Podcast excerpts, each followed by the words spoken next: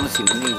Es nuestro gastromomento. Momento. Sí, en por fin no es lunes, es lógico. Si madrugamos los fines de semana somos muy cafeteros. Mm. ¿eh? Nos gusta el café recién hecho. A mí, por ejemplo, me gusta solo, sin nada. Nada, nada, y nada. fuerte, y muy fuerte. A ti, Isabel. A mí también. solo con todo. Con todo, sí. A ti, Viviana, ¿cómo te gusta A el mí café? ya lo he dicho, solo, muy fuerte, muy Mm. fuerte. Y, y me acostumbré, vamos, hubo una época que lo tomaba, pues ya dije, los capuchinos, los capuchinos sí tienen azúcar. Pero de repente un buen día me acostumbré. Bueno, tengo que decir que yo fui muy tardía en lo del café. Yo también. Yo nunca desayuné y empecé a tomar café como con treinta y tantos años. Yo con 40 años. No, no, no, más Con treinta y tantos más años, este, compartíamos una casa, Manuel Bandera, su mujer, el, quien era entonces mi pareja, Javi y yo, y nos repartíamos las cosas del hogar. Sí, sí. Si de repente una guisaba, pues la otra fregaba los platos, no sé qué, no sé cuánto. Y teníamos una piscina en un patio interior que había en aquella casa que estaba en San Pedro de Alcántara. Y un día ella en automático, sin darse cuenta, me ofreció café a mí, que sabían que yo no bebía café. Y yo de Basile, pues así a lo tonto le dije que sí. Bueno, pues hasta ahora. Hasta ahora. Que eso han pasado 40 años. Pues fíjate, nuestro siguiente invitado conoció el café en el año 2010. Me estoy refiriendo al buen café, ese que, que miman los baristas. Y además, en 2014 se dio cuenta de su poder evocador gracias a un aroma a manzana. Ese aroma le llevó a casa de sus abuelos, a un recuerdo feliz de su infancia. Desde ese momento, Nolo Botana, certificado como Q Grader por el Quality Coffee Institute y colaborador de. y cofundador, no colaborador, cofundador de Hola Coffee, mantuvo la idea, junto a su socio, de cafeinar España. ¿eh? Así es. Con el café de especialidad. Nolo, buenos días. Buenos días, Jaime, ¿qué tal? ¿Te ha sorprendido que yo me incorporara tan tarde al, al café? Es- Tú también llegaste tarde al buen café, ¿no? Al buen café, pero eh, creo que todos tenemos un recuerdo, ¿no? Siempre con, con algún café en casa. Cafetín sea- con Sí, leche. Eso sí, eso No, sí. yo tengo el recuerdo, yo por ejemplo, que no tomaba café, no desayunaba, mi padre me traía unas mil hojas que ella, él le llamaba ferrocarriles porque eran muy largas, muy largas. Y yo nunca desayuné de pequeña café, además lo odiaba. Y el café con leche incluso me sentaba mal, pero no porque sea mm, que la leche me siente mal, ¿no?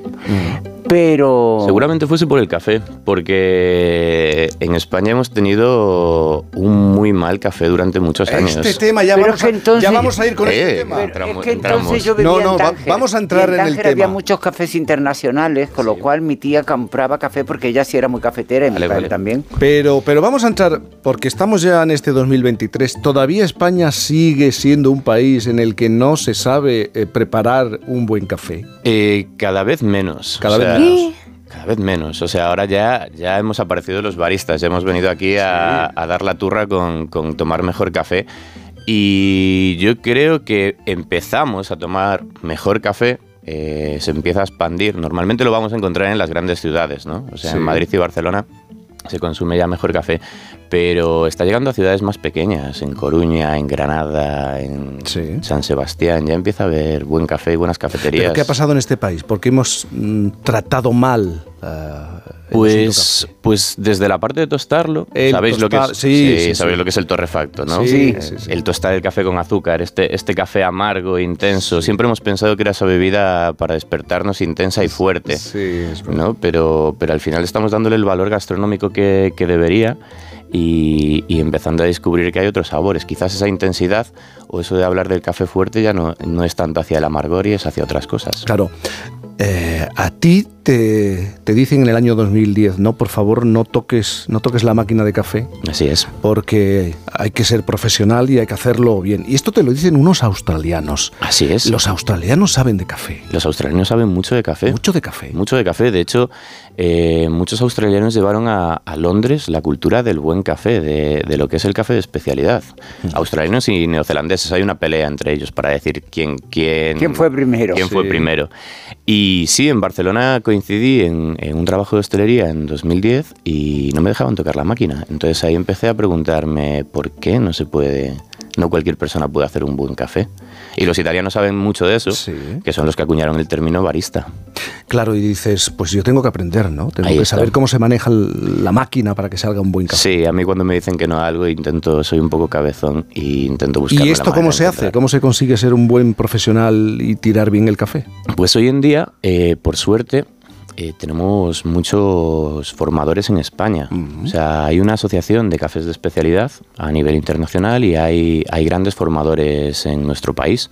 En Madrid, en Barcelona, en Galicia puedes encontrar a, a formadores que, que, te pueden enseñar profesionalmente a convertirte en un barista y desarrollar tu carrera si te encanta el café y quieres trabajar de ello pero también hay pequeñas academias. Nosotros tenemos una aquí en Madrid Sí. en la que formamos a, a gente de casa, a gente que quiere preparar un mejor café en casa.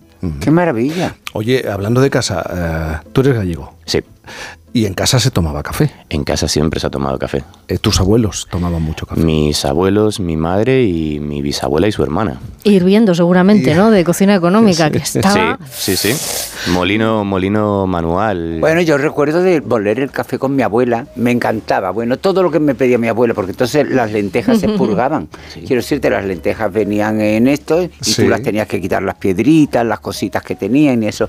Y una de las, de las liturgias que yo recuerdo es un molinillo de café de madera muy antiguo y moler café con ella y después cogías el, El cajón. el cajoncito, lo sacabas. Y eh, yo que no tomaba café, pero bueno, es que mi abuela forma parte de mi infancia y yo creo que la infancia es la patria. Ese recuerdo de moler café con mi abuela era una cosa como que me, ay, que me parecía que era partícipe de eso, que a mí no me interesaba para nada, que no lo tomaba, pero me encantaba moler café con Es mi que te abuela. pregunto por Galicia porque qué curioso, ¿no? Vuelves a tu tierra y es ahí donde abres una nueva etapa profesional, ¿no? Y todo tiene que ver con el recuerdo de un aroma, de un sabor, ¿no? Eso es. eh, en 2014 eh, me voy a formar como. Empiezo a formarme como catador de café. O sea, mi primera formación un poco arreglada para descubrir un poco más, para tener un lenguaje, una manera de comunicarme un poco con, con otros profesionales del café. Y en ese curso de cata, que son, son seis días de formación, con 19 pruebas sensoriales, estás como con, con el sentido del gusto y del olfato muy, muy arriba, pero no te das cuenta de lo evocador que es hasta ese momento que yo tuve esa pequeña epifanía de, de recordar el sabor a unas manzanas de casa de mis abuelos. En Galicia. Exacto. Entonces, en ese momento, pues claro, conectas de algo que quieres compartir con más gente, ¿no? De poder decirle, de, de servir algo que, te- que, cualquier persona pueda evocar un recuerdo, algo como un aroma o un sabor que lo pueda llevar y transportar en un momento a casa. Eso es mágico. Y si el café es el vehículo, pues, pues es una manera bonita, ¿no? De, de compartir. Porque tú cuando estabas eh, realizando, probando esos cafés, de pronto te encuentras con uno que, que tenía un toque Característico, o sea, para mí es esa manzana, me llevó a ahí. manzana, ¿no? ahí y de repente tienes empiezas a investigar un poco más no ya con los años y, y el sentido del olfato y el gusto es un sentido que tenemos un poco atrofiado que tenemos un poco olvidado que no ponemos mucha atención pero y es, que es muy evocador, hay pocas Exacto. cosas que te trasladen tanto, bueno, sí, la música, Sí.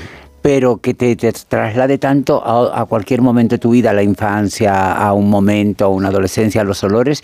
Yo he llegado a llorar tres años después o cuatro de la muerte de un amigo mío porque guardaba cosas de él en casa. Y una noche la pareja de la pareja de entonces pues había estado haciendo lo que fuera y se puso una camiseta del otro que estaba en un armario que no se tocaba, no se tocaba. Y cuando entró es como si entrara Miguel en mi casa. Claro. O sea, y Claro. entonces me puse a llorar desconsoladamente. pues eso me pasó a mí con ese Hasta el punto, tú te haces un tatuaje. sí llevo un par de tatuajes de café creo que todos los que estamos enamorados del café al final acabamos Era marcándonos como- un poco la piel con algo Como sellar el compromiso, ¿no? sí así es Con el mundo de, Así es, del así café. Y vuelves a Madrid. Eh, sí, eh, yo ya llevo afincado en Madrid más o menos desde 2013.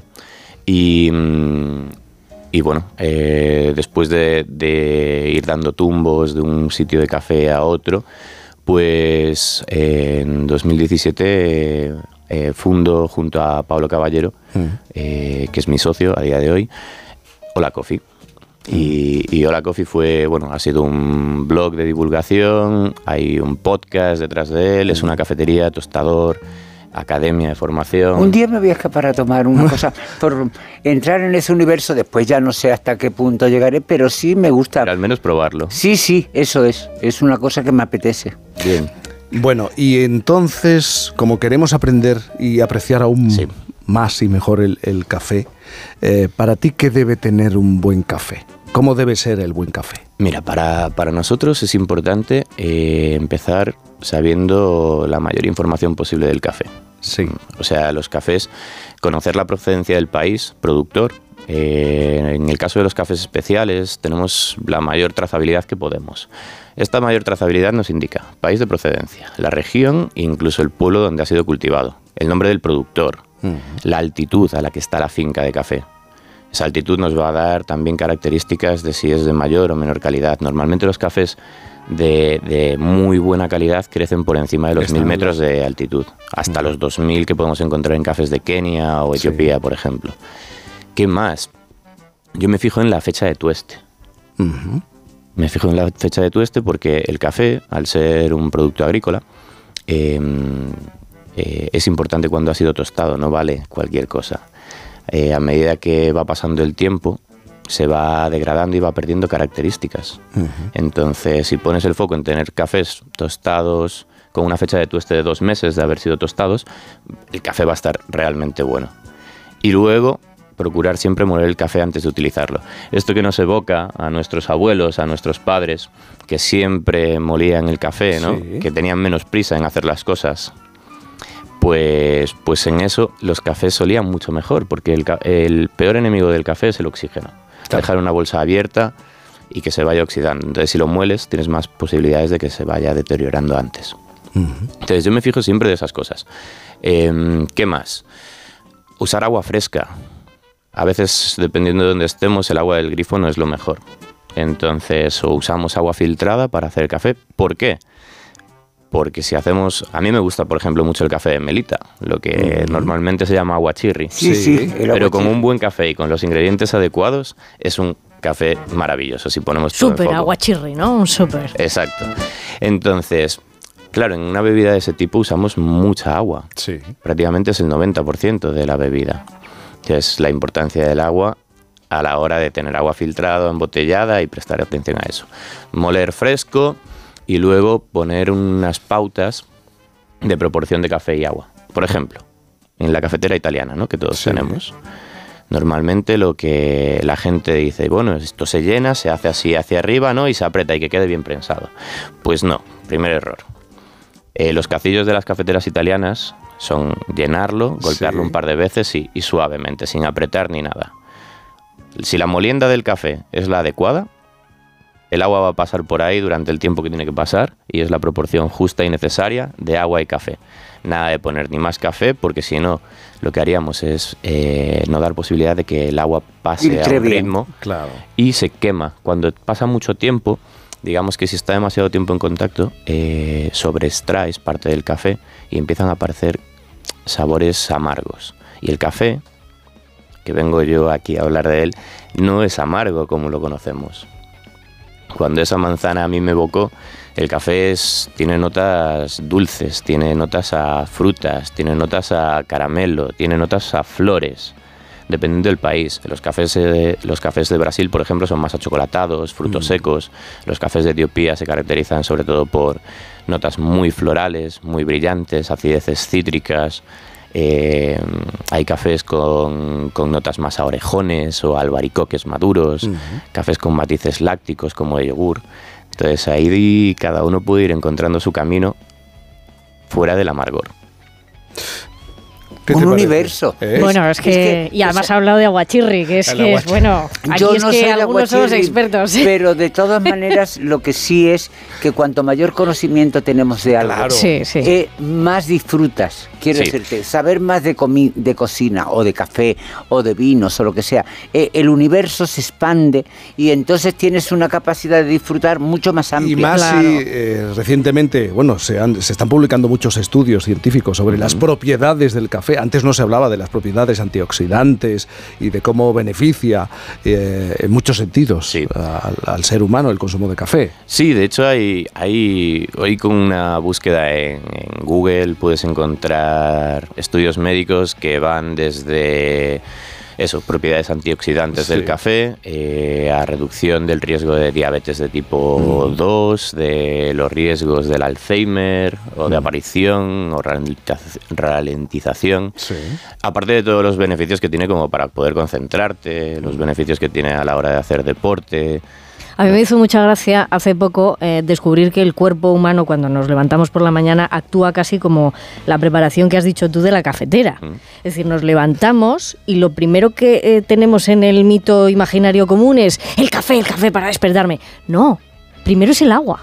Primero llena de agua tu cafetera, que es tu cuerpo, que vaya reaccionando, y como a los 40, 45 minutos, casi la hora, casi mejor, es cuando mejor te sienta el café, cuando mejor hace sus efectos, y entonces, ala ya, A mí el día. café me sienta bien, Esto me- me fíjate que yo soy una persona que duermo con pastillas, ya lo he dicho muchas veces, no es para hacer apología de eso, sino simplemente que las tomo, pero yo mm, tomo café a cualquier hora del día. Ana se sorprende que yo, porque puedo tomarlo, incluso me despierto a medianoche y aunque sea para tomarme un poquito de pastilla, en vez de tomármelo con agua, Y me sigues- la tomo con un café. Pues, Con lo cual es un Yo me he disparate, tomado tres, creo que voy a parar ya a esta hora de la mañana, voy a, porque necesito dormir Y hay que siesta, cambiar, si me hay que da- cambiar. No lo, eh, seguro que tarde o temprano en este país acabamos sabiendo hacer un buen café. Sí, seguramente. Seguro. Lo prometemos. ¿eh? No, siempre van a estar los italianos por delante. Eh, danos tiempo. Yo tengo paciencia y Tienes estamos aquí paciencia. para, para formar y para descubrir el café a quien quiera. No lo botana, muchísimas gracias A vosotros por estar esta mañana aquí. Gracias. Gastromomento en por fin. Debo una visita, ¿eh? Ay, ay. Por fin, no es